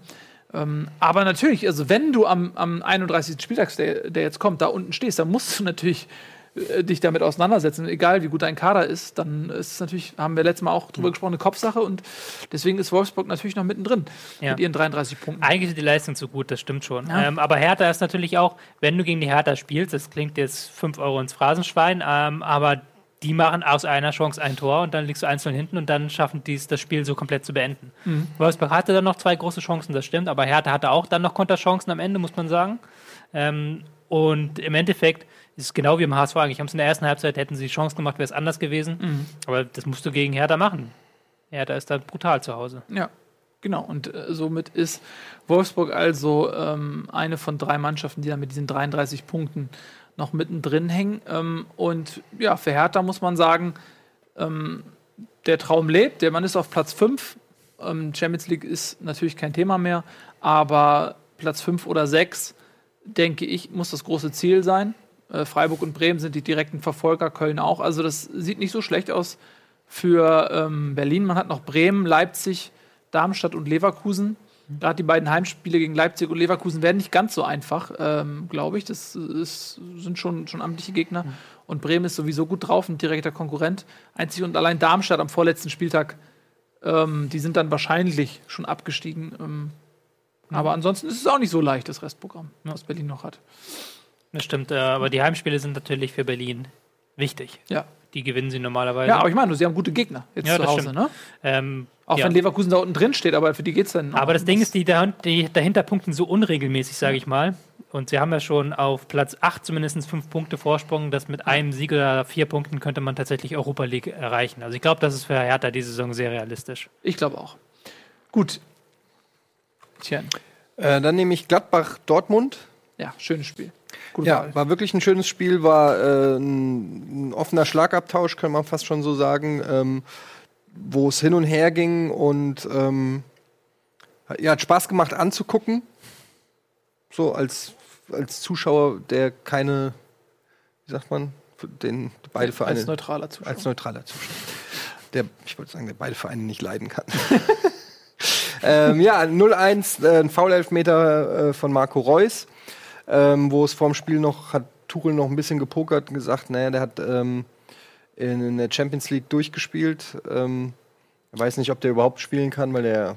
Er sollte eigentlich, die Ärzte haben eigentlich gesagt, dass er noch schon in der Champions League nicht spielen hätte dürfen. Ja. Und haben sie ihn über 90 Minuten gebracht, weil das Spiel es halt ergeben hat. Und jetzt hat er es wieder gemacht, er hat ihn aber auch nach 60 Minuten diesmal Ja, rausgenommen. aber hat ihn, war zumindest in der Startelf, das war dann vielleicht eine kleine Überraschung. Ähm, ja, dann ähm, Lars Stindl mit einem kuriosen 1 zu 1, was im Nachhinein sich als Handtor ausstellte. War das nicht ein Fehlpass von Mer- Merino dann? War das nicht ein war das, Handtor? Oder rede ich von letzter Woche? Welches war das, wo der den Ball mit Das der Hand Woche. hat? War das nicht letzte Woche? Ich meine, das war letzte Woche. Ja, die haben bei Sky 90 drüber geredet, dachte ich, was war das nochmal für ein Tor, was er geschossen hat? Das war Merinos Fehlpass, Ja. wo er völlig frei war und dann Ja. Gladbach einfach Merino durchlaufen kam konnte. für den äh, verletzten Shahin, ne?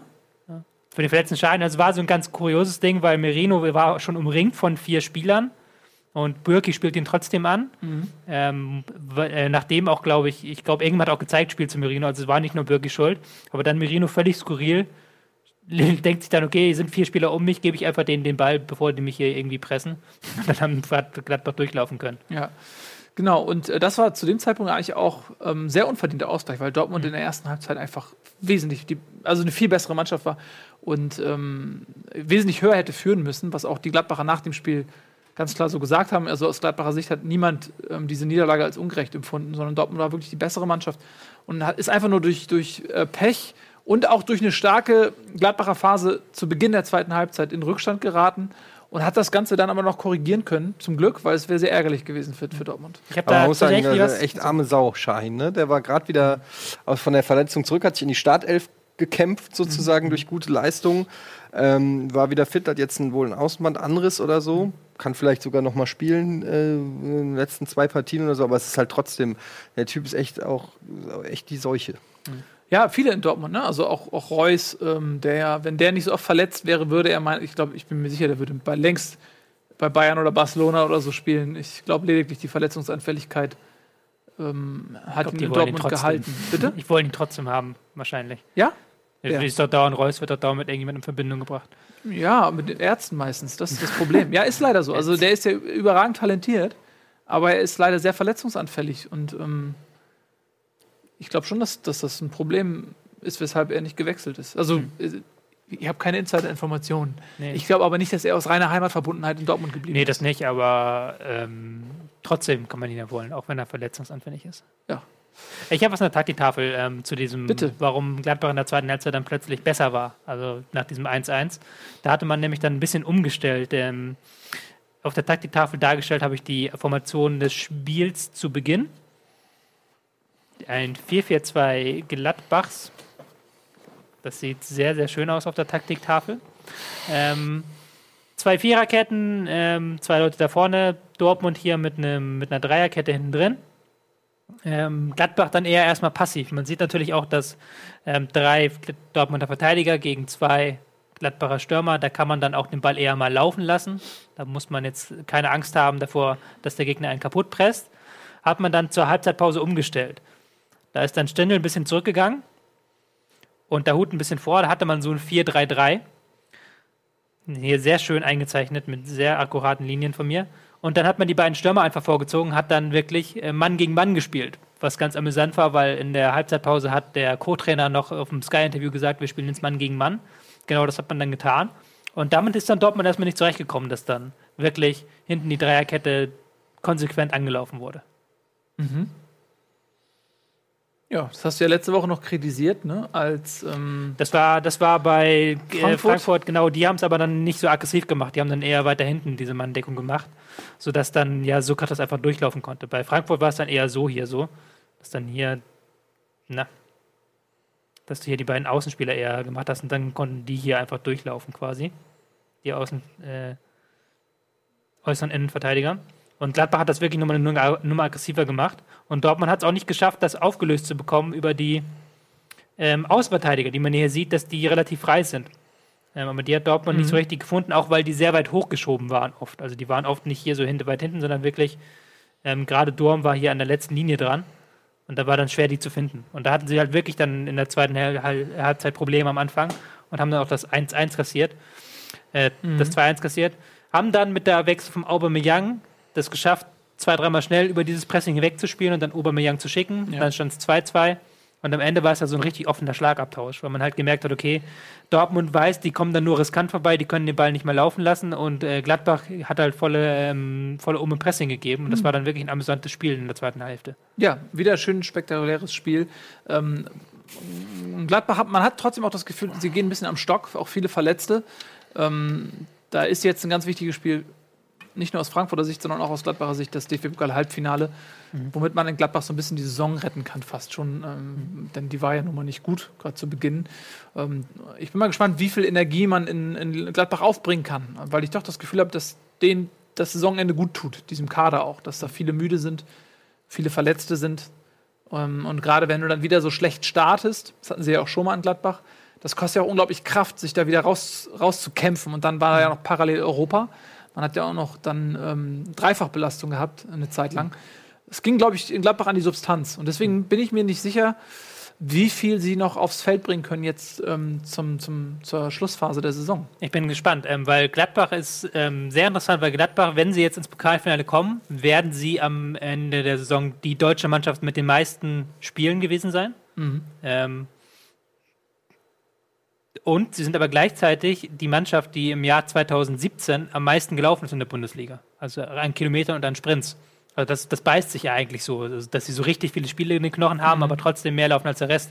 Und das habe ich ja schon öfter gesagt, da bin ich gespannt, wie sie das durchhalten können. Ja. Aber haben jetzt wieder am Wochenende eine richtig hohe, äh, starke Laufleistung gezeigt und nochmal in der zweiten Halbzeit Gas gegeben. Also da scheint es momentan noch keine so Riesenprobleme zu geben.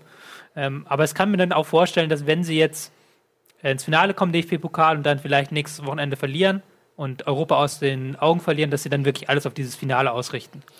Genau, was so oder so schwer wird. Heute haben sie, oder gestern, vorgestern die Grenzen aufgezeigt bekommen ähm, von Dortmund im eigenen Stadion. Und äh, Bayern München ist sicherlich kein einfacher Gegner. Ja, das gilt als alte Felix Magath-Weisheit. Der hat ja immer gesagt, lieber die Bayern im Halbfinale zu Hause als im Finale auf neutralem Grund. Ja, Ist logisch. genau. Und Felix Magath hat ja in vielem recht gehabt. So. wieder, am Wochenende habe ich wieder so eine tolle Geschichte äh, gelesen über Felix Magath, Na? dass der äh, von dem Ex-Spieler, dass er beim immer Waldläufe gemacht hat. Die Spieler mussten immer um 6 Uhr morgens zum Waldlauf antreten, egal was war, ist Schnee, Wetter, 6 Uhr morgens. Und er ist dann immer am liebsten ähm, mitten im Waldlauf in die Böschung abgebogen und durch die äh, Büsche gelaufen. Und eines Tages, ich glaube, das war bei Bremen, haben sie dann ähm, Also der Spieler oder Magath? Magath. Ist dann immer einfach abgebogen Ja. und eines Tages haben sie, ähm, bei Bremen haben sie unter anderem Herzog verloren während des Waldlaufs Laufs und der war einfach weg. Und der ist dann irgendwie einen halben Tag später erinnere am mich an die Team, Geschichte. im halben Tag später ist er im Teamhotel dann aufgetaucht, weil der einfach sich verlaufen hatte im Wald, weil er Magath, weil er Magath und die Mannschaft aus den Augen verloren hatte. Ich habe das aber auch mal gemacht. Wir haben auch mal einen Waldlauf gemacht und ich hatte da keinen Bock drauf und ich habe immer mich äh, hinterm Baum versteckt. Ich fand Waldlauf mega sinnlos. Einfach, warum soll ich jetzt hier durch den Wald? Ich gebe mir doch einen Ball. Ich meine, das ist doch Fußballtraining. Warum laufe ich denn jetzt über durch den Wald? Das ist doch völlig bescheuert. Was haben die gesagt? Nix, ich habe mich versteckt. Und dann? Und dann habe ich mich der Gruppe wieder angeschlossen, wenn sie zurückkam. Achso. Achso. Ja, ja, es, Ja, das funktioniert aber bei Magath nicht, wenn du nicht wusstest, wo der lang läuft. ja das, Das ist, ist schlau ja. von Magath dann im Endeffekt. Ja, ja, ja. Ähm, nun, ähm, Felix Magath. So, dann bin ich jetzt wieder dran. Huiuiui. Ich nehme Ingolstadt gegen Bremen. Das war ein kurioses Spiel. Also Ingolstadt mit immer noch mit dem Rückenwind der neu gewonnenen Hoffnung aus der englischen Woche, wo man ja neun Punkte aus drei Spielen holte, dann ein kleiner Dämpfer. Aber man ist immer noch in einer Position, die man sich vor der englischen Woche wahrscheinlich nicht mehr erhofft hatte. Man ist nämlich in Schlagdistanz und man kann tatsächlich auch die, sogar noch den direkten Nichtabstieg schaffen. Also da ist noch nichts verloren in Ingolstadt. Wenn du dann allerdings zu Hause spielst in so einer Situation gegen Werder Bremen, die natürlich die Mannschaft der Stunde sind, aber auch bis vor zehn Spieltagen noch im Abstiegskampf stecken. Bis vor zwei. Bis vor zwei. Ja, also, Okay. Ja, aber sie waren mal richtig tief unten. eigentlich bis vor zwei oder drei Ja. Spieltagen. Bis Äh, zur englischen Woche waren die noch wirklich ganz unten drin. Genau, dann musst du natürlich ähm, in so einer Situation einfach gewinnen. Musst du deine Heimspiele gewinnen. Gerade auch, wenn du dir dein Restprogramm anschaust, das in Ingolstadt nämlich lautet Leipzig nächste Woche, dann Leverkusen, dann Freiburg, dann Schalke. Ähm, es ist auch nicht einfach äh, für, für Ingolstadt. Und dann musst du natürlich zu Hause gegen Bremen gewinnen. Und das haben sie nicht getan. Sie haben geführt 1-0, sie haben geführt 2-1. Und dann sind sie in den letzten Minuten ja noch abgeschossen worden von Max Kruse, der wieder sensationell gespielt hat, der schon ähm, auch gegen den HSV unglaublich stark war. Und das meine ich nicht nur wegen der Tore, sondern einfach, weil ähm, der ein absoluter Fixpunkt ist im Spiel Brems. Ähm, der ist immer anspielbar, der hat ein Selbstbewusstsein, der strahlt das aus, der geht viele Wege und äh, der, der strahlt einfach aus, ey, wir gewinnen dieses Spiel. Ja, der ist einfach auch grusenresistent, ne? Das ist mir ziemlich schlecht gewesen, aber trotzdem. Soll ich was Ja. sagen? Na? Er hat mir Donny gesagt vorhin, den soll ich sagen. Ernsthaft. Mit rein. Das doch den Abend Recluse. mit rein. Hm? Ja, doch, hat er gesagt. Hättest du es auch gesagt, wenn der lustig gewesen wäre? aber er hat mir noch mehr gesagt. Ich, ja, warte, die kommen wahrscheinlich, wenn die. Ja, sie Situation- gehen aber alle in die gleiche Richtung. Okay. Oder er hat, Ja. hat sie aus der Kruse geschossen und so Geschichten. das ist alles, also alles Krisen. Krise, Krusen, Kruse, Krise, Krisenkruse alles- ja, okay. im Prinzip. Da kannst du, kannst du mitspielen. Kannst Ja. du einfach mal nehmen, die Ja, Knete. Und kann man machen. Ähm, genau, und ähm, ja, der, das ist einfach für mich auch der Spieler, der so den Unterschied ausmacht. Und ähm, der ist ja auch wieder bei Jogi Löw so ein bisschen auf die Peripherie geraten, der ihm für den Confed Cup Hoffnung macht. Der Confed Cup, wir erinnern uns, äh, das Turnier, auf das keiner Bock hat, wo alle Spieler, die irgendwie äh, relevant sind, geschont werden damit sie nicht irgendwie müde sind, wenn es dann drauf ankommt, 2018 in Russland. Da darf er dann vielleicht mitspielen. Erzähle ich immer wieder gerne, das Elfmeterschießen Spanien, Italien. Ja. Beim letzten Konflikt Ja, ja. was aber das Beste aller Zeiten war, weil kein Spieler sich dafür einen Fick gegeben hat auf dieses Turnier. Und sie haben alle die Bälle in den Winkel geschossen. Ja. Wo du richtig gemerkt hast, ohne Anspannung ist so ein Elfmeterschießen für einen Profi auch einfach. Ja, Naja. Ja, so ist es offensichtlich. Äh, genau. äh, dazu kurz, die, die Fans, die ich so mitbekomme, die hoffen ja alle darauf, dass ihre Spieler nicht nominiert werden für den Cup, weil da keiner drauf Bock hat. Ja, Ich natürlich. habe auch schon im Werder-Forum gelesen, dass da keiner Bock hat, dass Kruse für diesen Cup nominiert wird. Ja, also es bringt ja auch niemand. Ich meine, das ist für den Spieler ist es vielleicht eine schöne Erfahrung. Kannst du dann später, wenn du 60 bist, ach, mal den Wickel hier, den habe ich von Argentinien bekommen oder so. Aber äh, letztendlich ist das sportlich natürlich Unsinn. Das ist, glaube ich, eine rein, ein reiner Stresstest für das Gastgeberland. Ähm, aber keiner der teilnehmenden Länder hat da wirklich Ambitionen. Sorry, ich habe dich beim Spiel rausgelassen. Ja, ähm, Bremen. Und dann sah es wirklich danach aus, als wenn Ingolstadt das Spiel gewinnen kann. Und dann hat Bremen in den letzten Minuten einfach mit einem, dann vier Tore von Kruse und drei eben auch zum Schluss das Spiel noch mal gewendet. Das vier, äh, zwei war dann Empty Net Goal sozusagen, als der äh, Ingolstädter Torwart vorne mit war und die den, dann das leere Tor ausgekontert haben. Äh, ja, äh, Bremen absolut im Rennen um Europa jetzt. Die haben einen unglaublichen Lauf. Also es ist der Wahnsinn. Ja, die strotzen halt auch vor Die Selbstvertrauen. Strotz, was- man muss sich wirklich die Tabelle noch mal angucken. Vor, deswegen sagte ich vor zehn Spieltagen oder so. Die waren, waren die nicht sogar letzter oder so? Oder, also die waren richtig tief da unten drin. Äh, das ist der absolute Wahnsinn, wie die durchmarschieren. Großen Respekt vor, vor Werder Bremen. Und für Ingolstadt, ich wiederhole mich, eine ganz bittere Heimniederlage, denn man muss natürlich mit 28 Punkten äh, zu Hause das Spiel gewinnen.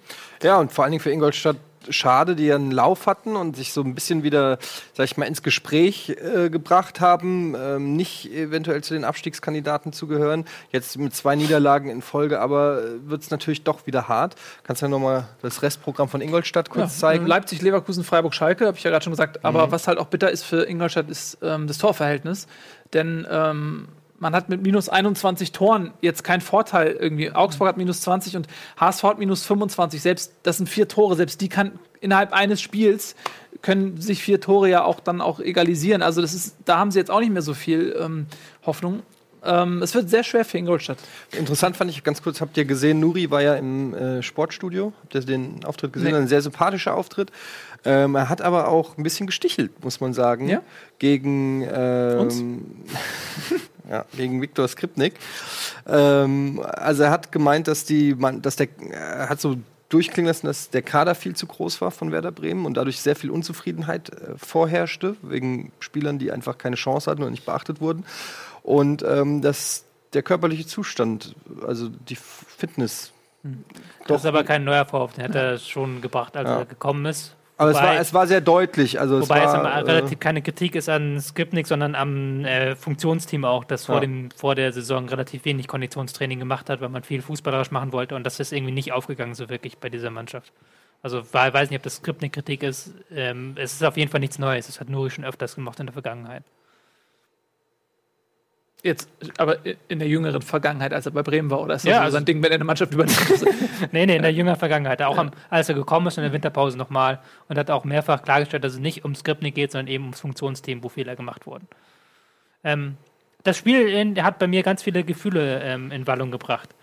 Ähm, das erste Gefühl, das war der Gerechtigkeitsfan, Fußballgerechtigkeitsfanatiker in mir, der sich gedacht hat, eigentlich seltsam, dass Bremen das Ding wieder gewinnt, weil Ingolstadt in der ersten Halbzeit klar die bessere Mannschaft war. Die haben wirklich nach vorne gedrückt, haben wirklich ähm, die Bremer, die sich mit dem 5-3-2 einfach nur hinten reingestellt haben, haben die hinten reingedrückt und haben dann einfach die Chancen nicht gemacht und dann Bremen mit dem ersten Konter und dann Elfmeter, der unstrittig ein Elfmeter war, ähm, haben sie dann Muss 1-1 Glück war für Ingolstadt, dass es nicht rote Karte gab. Ja, aber es war halt die erste Szene, die Bremen überhaupt hatte im Spiel.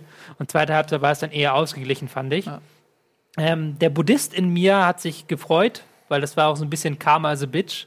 Ähm, das 2 zu 1 für Ingolstadt eine klare Schwalbe. Ja, Vor dem widerlich. Elfmeter? Ja. Eine klare Schwalbe Ja. und ähm, haben dann das Spiel quasi noch gedreht bekommen. Vielleicht, weil der Karma-Gott gesagt hat: Mensch, dafür verliert ihr jetzt noch. ja, also das war wirklich eine kackdreiste Schwalbe. Äh, da war gar keine Berührung. Mhm. Ähm, und wer war es? Lescano? Ich weiß es nicht mehr genau. Ich will jetzt auch niemanden falsch Ich weiß es auch leider nicht gerade aus dem Kopf. Ähm, So, ja. Aber das war schon, das hatte, ich will nicht sagen Andi Möller, er war näher am Mann und es gab Ja, oben eine nee, Berührung mit den Oberkörpern, aber es war natürlich eine ganz klare Schwalbe. Er ist schon abgehoben, bevor der auch Ja, da ja. war. So. Also daher Karma ist Kam, Karma-Punkte Ja. haben sie nicht gesammelt, haben aber auch die Strafe dann für, äh, bekommen. Und ähm, der Kruse-Fanboy mir hat sich sehr gefreut über dieses Spiel von Kruse, der einfach jetzt ähm, mal wirklich gezeigt hat, was er drauf hat. Und man merkt auch irgendwie so ein bisschen, ähm, in der Hinrunde hat Kruse gefehlt lange Zeit, war dann nicht fit und jetzt in der Rückrunde ist er wieder da, zeigt Leistung und boom, peng, Bremen Punkte plötzlich. Ja, also, da sind wir uns einig. Der Mann ist wichtig für Werder Bremen. Werbung. Wir machen ein bisschen Werbung, dann sind wir gleich zurück mit äh, einigen Gags von Donny noch und äh, einigen tollen Spielen, Er hatte die noch ein paar. uns noch fehlen. Donny hat noch ein paar Gags gehabt. Bis gleich.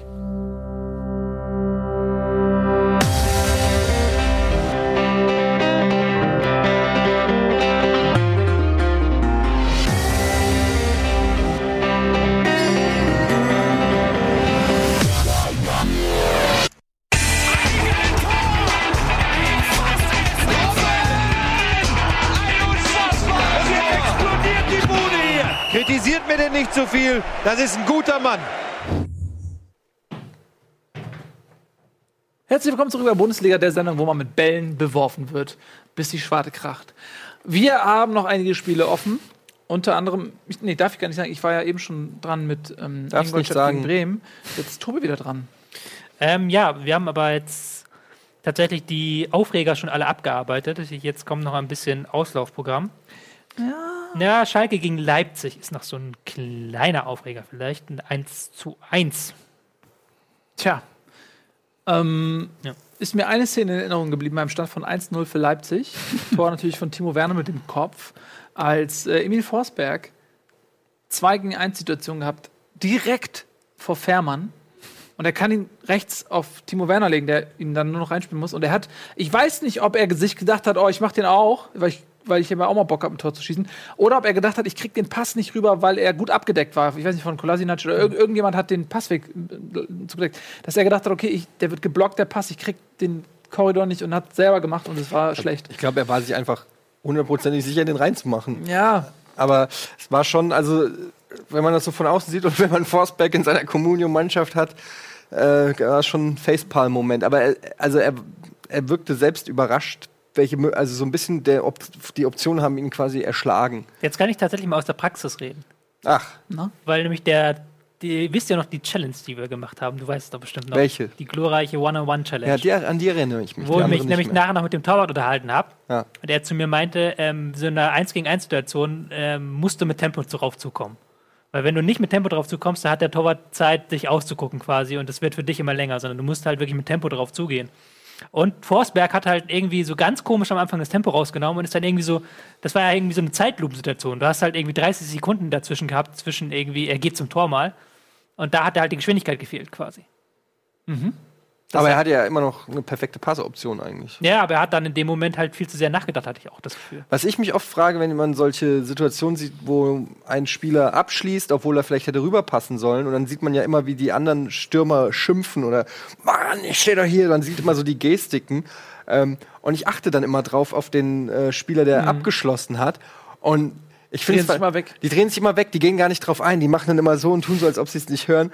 Und ich denke dann immer so, wie würde ich reagieren, wenn ich da so abschließe und da steht ein, mein Mitspieler rechts und kackt mich an, dass ich nicht rübergepasst habe, würde ich direkt zurückschreien. Ich würde, ja Mann, ich wollte ja auch schießen, ich wollte selber schießen, ich war in einer guten Position, was schreist du denn? So würde ich reagieren. Und das passiert aber nie. Nee, warum Ja. auch? Ja, weiß ich nicht. Also, es ist einfach, nah an der Realität. ja. Es, zeigt einfach, ja, ich weiß nicht, hab, ich achte da nur auf so Ich dachte, Kleinigkeiten. dass er anders reagiert, wenn man so einen dicken Bauch hat. Ähm, so, Wer, ist, wer ist denn dran mit was überhaupt? Nee. Schalke. Schalke, Schalke, gegen- Schalke gegen Leipzig läuft noch. Also, 1-1. Du hast ja angefangen mit dem Dings. ja, Ähm, Leipzig, Leipzig gut begonnen. Ne? Leipzig hat halt, geführt. Leipzig hätte äh, das Ding einfach in der ersten Halbzeit klar machen müssen. So. Bei der ersten Halbzeit waren sie vollkommen überlegen und haben dann so völlig läppsch gespielt, hatte ich das Gefühl. Also irgendwie so die Konter überhaupt nicht ausgespielt, die Räume nicht genutzt, haben halt quasi Schalke am Leben gelassen, die dann natürlich sich auch nach der Pause gedacht haben, okay, wir sind noch am Leben. Haben da richtig dann auf aggressiv umgeschaltet, haben die Außenverteidiger richtig weit hochgeschoben, Kolasinac auf den linken Flügel, was ich sehr spannend fand, und haben dann darüber ähm, sehr stark Druck machen können und dann am Ende das verdiente 1 zu 1 erzielt. Also, was, du hast das so, so, im Chat geschrieben, hast du Was? in dem Spiel, oder? Hab ich? Hm. Was denn? Du hast dich ja auch aufgeregt darüber, dass sie so läpp, läppisch die Konter so, ausspielen, ja. die Leipziger. Ja, es, es sah halt, ähm, Nee, auf Twitter hast du es mir geschrieben. genau. Ja, ich fand's ähm, insofern, da waren so viele Situationen, aus denen hätte, hätten richtig noch, also hätten Tore entstehen können, die aber dann irgendwie am letzten Pass oder so, der dann so ein bisschen, ja, schlampig war.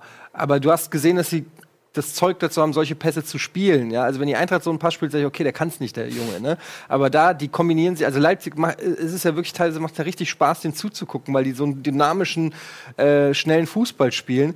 Und dann aber in solchen Situationen, da waren dann auch oft so so äh, Pässe dabei, so so ein bisschen so ein bisschen cool, hatte ich das Gefühl. Ja, wo, wo die Spieler dann so mal zeigen wollen, dass sie halt auch ein bisschen, weiß ich nicht. So. Es war halt sehr untypisch für die Mannschaft einfach, weil die halt da wäre mehr drin gewesen. auf Weil in jeden dieser Fall. Saison ja. war ja Leipzig eigentlich immer so richtig ähm, effektiv. Ja. Also im- wirklich im Sinne von, dass sie, wenn du ihnen Räume geöff- äh, eröffnet hast, dann haben sie die sofort gefunden und ausgenutzt.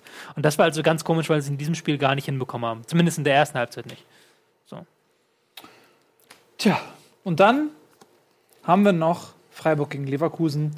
Das letzte Spiel. Das vorletzte. Das, was, was haben wir denn noch? Das war Köln, Hoffmann. Haben wir noch noch. Okay.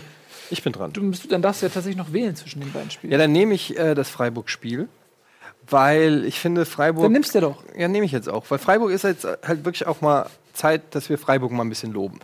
Ähm, alle reden von Leipzig, dem tollen Aufsteiger. Aber Freiburg, die sind auch aufgestiegen. Und äh, so wie es aussieht, haben die richtig gute Chancen, Europa League zu spielen, sind auf dem sechsten Platz. Ähm, man muss auch mal sagen, zwei sehr starke Aufsteiger. Alle reden, oder ich rede immer davon, nächste, nächste Saison vielleicht äh, mit, mit Stuttgart oder Hannover kommen starke Aufsteiger, müssen die ja erstmal beweisen. Wir haben dieses Jahr richtig starke Aufsteiger mit Leipzig und Freiburg, ähm, wenn auch nur zwei. Und ähm, ja, Freiburg ähm, spielt eine tolle Saison, muss man wirklich sagen. Und ähm, Leverkusen im Gegenzug unter Korkut, dein Freund Korkut, ähm, wirklich ähm, eine Enttäuschung. Man kann es echt nicht anders sagen. Und ich habe äh, wirklich überlegt, woran es eigentlich liegt, weil es ist jetzt der zweite Trainer, dem ähm, viele attestieren, ein guter Trainer zu sein, der, der sich taktisch gut auskennt, der äh, tolle Noten hat, der äh, von seinem Trainerjahrgang, also man hört nur Gutes eigentlich über Korkut. Der finde ich auch vom Auftritt wirkt der für, auf mich zumindest wie ein guter Trainer, äh, sofern ich das als Laie so von außen beurteilen kann.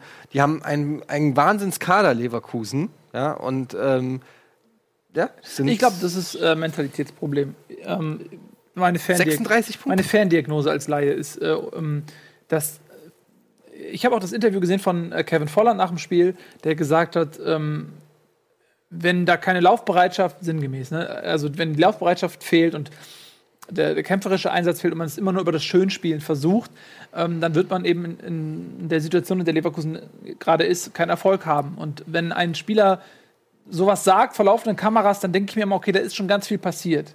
Ja, das sagt er nicht beim ersten Mal, wo er den Gedanken hat, und auch nicht beim zweiten Mal, sondern das sagt er, wenn ihm, wenn ihm der, der Frust so hoch steht, dass er es nicht mehr bei sich behalten kann, dann sagt er sowas in die Kameras.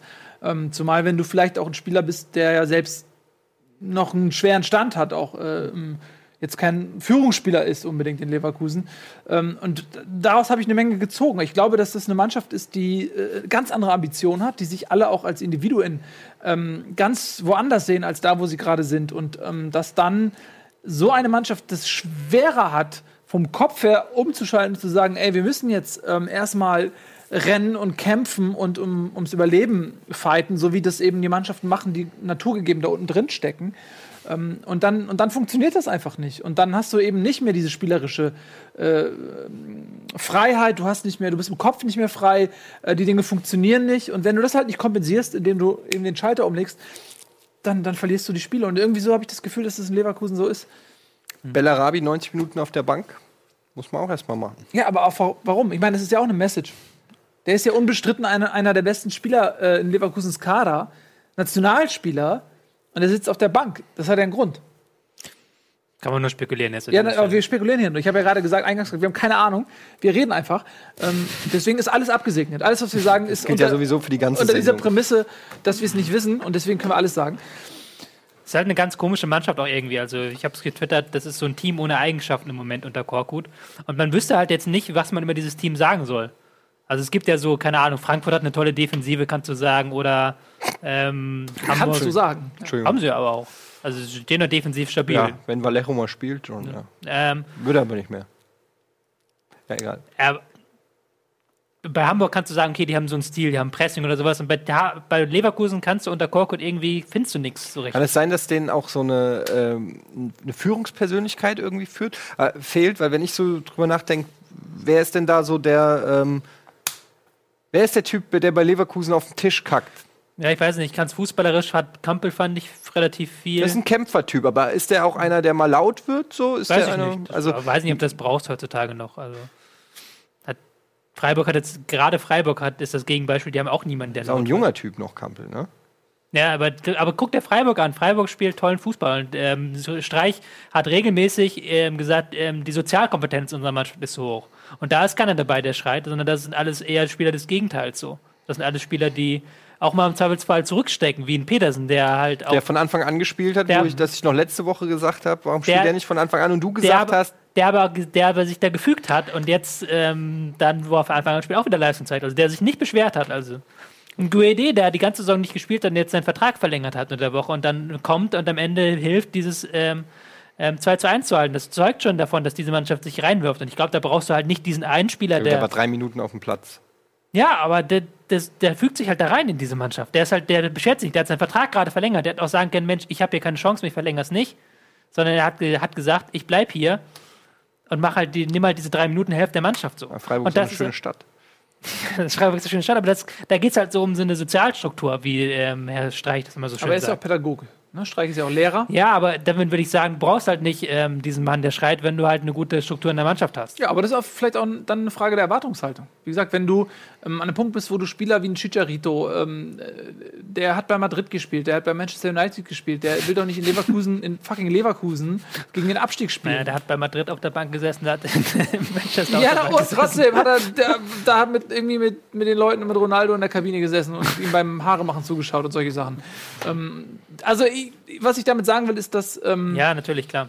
dass die Spieler in Freiburg eine ganz andere Anspruchshaltung haben. Die gehen in die Saison und alles als, außer Klassenhalt ist Bonus für die.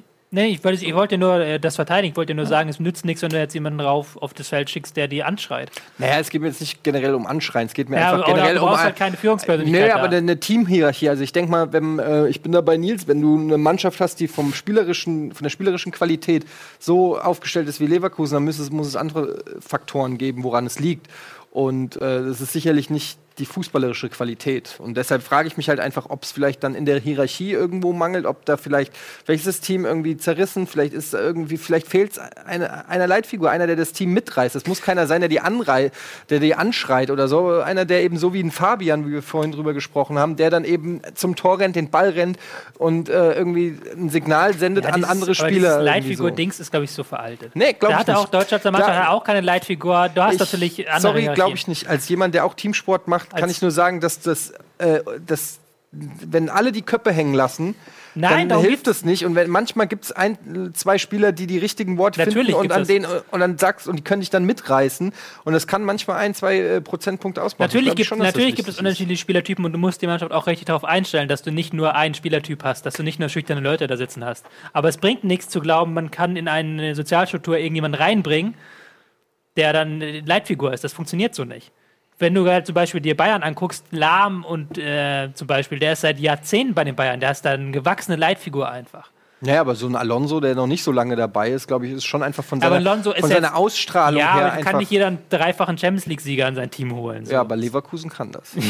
Leverkusen kann das auch nicht. Wie wäre es denn, wenn man das wie bei Harry Potter macht? Da gibt es doch diese Briefe, die mal an den Essenstisch flattern und, und den Rezipienten anschreien. Echt? Ja. das ist so ein Brief. Ron Weasley hat immer so Briefe bekommen, der, die musste er aufmachen und hat, war der Brief ihn angeschrien, dass er böse war. Das war doch so von seiner Und wenn Mutter. er, ja, aber der, so, und wenn jetzt ähm, die Spieler auf dem Feld kriegen so Briefe und die schreien die einfach kurz ein bisschen an. Du machst, du machst natürlich einen Scherz eigentlich, aber ähm, Antonio Conte, Trainer von Chelsea, hat zu Weihnachten hat er für sämtliche Angestellte, sämtliche Spieler ähm, eine Flasche Wein zu Weihnachten geschenkt mit einem handgeschriebenen Brief dazu. Von der Putzfrau bis hin zum Die äh, Putzfrau hat Diego das Costa. geschrieben von der Hand. Nee, er hat das von der Hand geschrieben und die Putzfrau hat ein- eine Flasche Wein von der Hand mit einem Brief von Conte Ja. bekommen. Wer hat wem mit der was? Der Trainer Antonio Conte hat der gesamten Mannschaft Briefe geschrieben zu Weihnachten. Mit einer Flasche Wein, so als Weihnachtsgeschenk. Also selber geschrieben. Jedem Und einzelnen Spieler. jedem glaub ich jedem, ein, jedem Das sind einzelnen, 25 Briefe. jedem einzelnen Vereinsangestellten. Das sind Hunderte. Das sind, 100, das sind über 100 Das Briefe. ist gar nicht machbar. Das sind, äh, jeder, jeder hat eine Flasche Wein bekommen. vielleicht, wo die Flasche, die. Flasche Wein war an sich schon 60 Pfund wert. Handgeschriebene Briefe. Handgeschriebene Briefe plus eine Flasche Wein für 60 Pfund. Der Mann hat einen, hat, Ja, einen, hat einen hohen vierstelligen Betrag für Weihnachtsgeschenke für seine Clubangestellten ausgegeben. Magellan hat nicht so viele handgeschriebene Briefe geschrieben. Ich glaube niemals. Konnte Briefe. Weiß ich, ich habe gedacht, dass der viel auf Pergament geschrieben hat oder so. Konnte. Wie heißt der mit Vornamen Fabio? Antonio. Antonio. Ja, äh, schöne Geschichte. Aber das, ähm, das hört man ja immer wieder, wenn Leute, ja, er hat äh, auch dem Pförtner Hallo gesagt und so. Ja? Ich glaube, bei einigen ist das tatsächlich äh, herzliche Mensch, also Menschlichkeit, und bei anderen ist es auch Kalkül. Natürlich ist das Kalkül auch, aber Menschlichkeit kann ja auch Kalküligkeit sein. Ja, aber es ist kühler. und nicht so warm. Wir vergaloppieren uns. Nein, ich denke, wir sind auf dem richtigen Pfad. Lassen Sie Nichts über Briefe. So, ähm, ihr Leute, wenn ich mich jetzt nicht verschaut habe, muss ja wirklich nochmal, es ist uns einmal schon ein Spiel durchgeflutscht, ne? Ja, Köln fehlt noch. Köln-Hoffenheim ist das letzte Spiel des Tages. Und das ging 1 zu 1 aus. Stell mal vor, haben wir eigentlich schon mal ein Spiel doppelt besprochen? Das, haben, das ist uns noch nicht passiert, ne? Das ist noch nicht Bin mir nicht sicher, aber so ein Eintrachtspiel könnte schon passieren. Ja. Köln gegen Hoffenheim 1 zu 1. Köln hat ein ganz gutes Spiel gemacht, ist 1 zu 0 in Führung gegangen und dann gab es eine ganz unglückliche Szene, da ist Osako im Strafraum ausgerutscht. Dadurch kam ein Hoffenheimer an den Ball und äh, leitete ihn irgendwie an Ke Kerem Demirbay weiter, der dann wunderschön das Ausgleichstor, ja, ich habe jedes Mal den gleichen Gedanken, wenn Kerem Demirbay ein tolles Spiel für die bald in der Champions League spielende TSG 1890 Hoffenheim macht, habe ich immer den gleichen Gedanken, warum ist man beim HSV der Meinung gewesen, er sei nicht gut genug für diese Mannschaft? Das wird mir nie, nie, nie, nie jemand erklären können. Ähm, aber egal, zurück zu Magellan. Ähm, ein, ein Unentschieden, wer kann denn damit besser leben? Köln oder Hoffenheim, Tobi? Ähm, Keiner eigentlich. Tobi. ja, es ist ein bisschen blöd. Also es ist ähm, erstmal muss Köln sich natürlich ärgern über dieses späte Gegentor, weil sie natürlich diesen Sieg eigentlich mehr brauchen als Hoffenheim, muss man sagen. Ähm, weil Hoffenheim hat ja immer noch dieses Spiel gegen Dortmund im Hintergrund, wo sie halt wissen, okay, da können wir die drei Punkte auf Dortmund im Zweifelsfall nochmal wieder einholen. Aber ich fand, das war im Endeffekt schon ein faires Ergebnis, weil Hoffenheim wirklich in der zweiten Halbzeit gedrückt hat. Ähm, nachdem sie in der ersten Halbzeit äh, sich von Köln haben auskontern lassen, haben sie in der zweiten Halbzeit alles nach vorne geworfen und haben wieder gezeigt, dass sie halt als eine der wenigen Mannschaften wirklich einen Gegner dann auch hinten rein pinnen können und dominieren können. Und am Ende fand ich es dann auch das 1 zu 1 gerechtfertigt. Ähm, Köln haben sich am Nachhinein auch gar nicht so sehr geärgert, habe ich das Gefühl, wie man sich vielleicht ärgert über ein Tor in der äh, 90. Minute oder was das war. Ähm, ja. Meine, mein Senf zu diesem Spiel. Ja, ich meine, für Köln geht es um einiges. Also die sind, äh, die haben sich viel vorgenommen. Sie haben relativ früh in der Saison gesagt, dass Europa für sie realistisch ist. Ähm, da haben einige noch gelächelt und äh, die sind jetzt auf Platz 8. Hätten bei einem Sieg äh, 43 Punkte gehabt, äh, wären siebter gewesen, ein Punkt hinter Freiburg mit dem deutlich besseren Torverhältnis. Das sind schon zwei Punkte, die richtig wehtun können. Ja, wenn man am Ende der Saison dann so knapp vor dem Ziel, mal wieder europäisch zu spielen, scheitert, das ist schon unangenehm. Ja, deshalb habe ich gesagt, beide, weil es für beide eigentlich zu wenig ist, weil auch ein Hoffenheim sicherlich lieber nicht in die Champions League Quali geht, sondern sich direkt qualifiziert und da eigentlich auch noch gute Chancen drauf hat.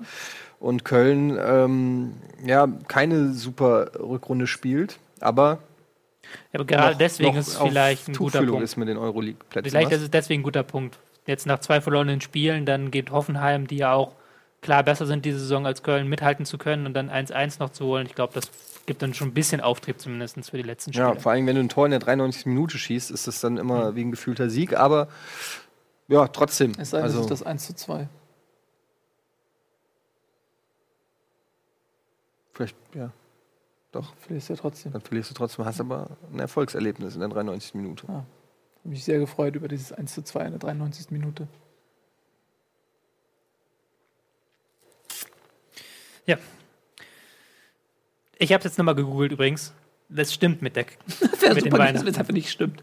Das stimmt. Was, hast du denn gegoogelt? Ich habe es gegoogelt, aber nichts. Kannst du ja, ich zeig's dir nach der Kannst du mir gleich zeigen. Lass uns die letzten zwei Minuten noch In Stille ähm, verbringen. In Stille für darüber WM. reden, dass nächsten Montag ja 1. Mai ist und da keine Bundesliga Oh. läuft. Oh, was machen wir denn da schon wieder? Tag der Arbeit ist da doch. Wir haben frei. Wir haben frei. Ähm, Morgen erstmal, äh, morgen äh, ist ja, äh, morgen habe ich mir sogar freigenommen für den Dienstag, damit ich DFB-Pokal äh, gucken kann. Jetzt Ja. kann ich ja sagen. Schön, dass es jetzt. Ähm, jetzt ist es raus. Warum soll ich lügen? Ähm, Ja, aber wir spielen morgen am Dienstag. Du wirst es äh, auch ein bisschen vermissen, wenn es dann nach 10 Minuten 3 Player für Unknown. Gladbach steht. Wir spielen nochmal äh, Unknown und ähm, du wirst aber ersetzt von Andy und Dennis, weil Buddy auch nicht da ist.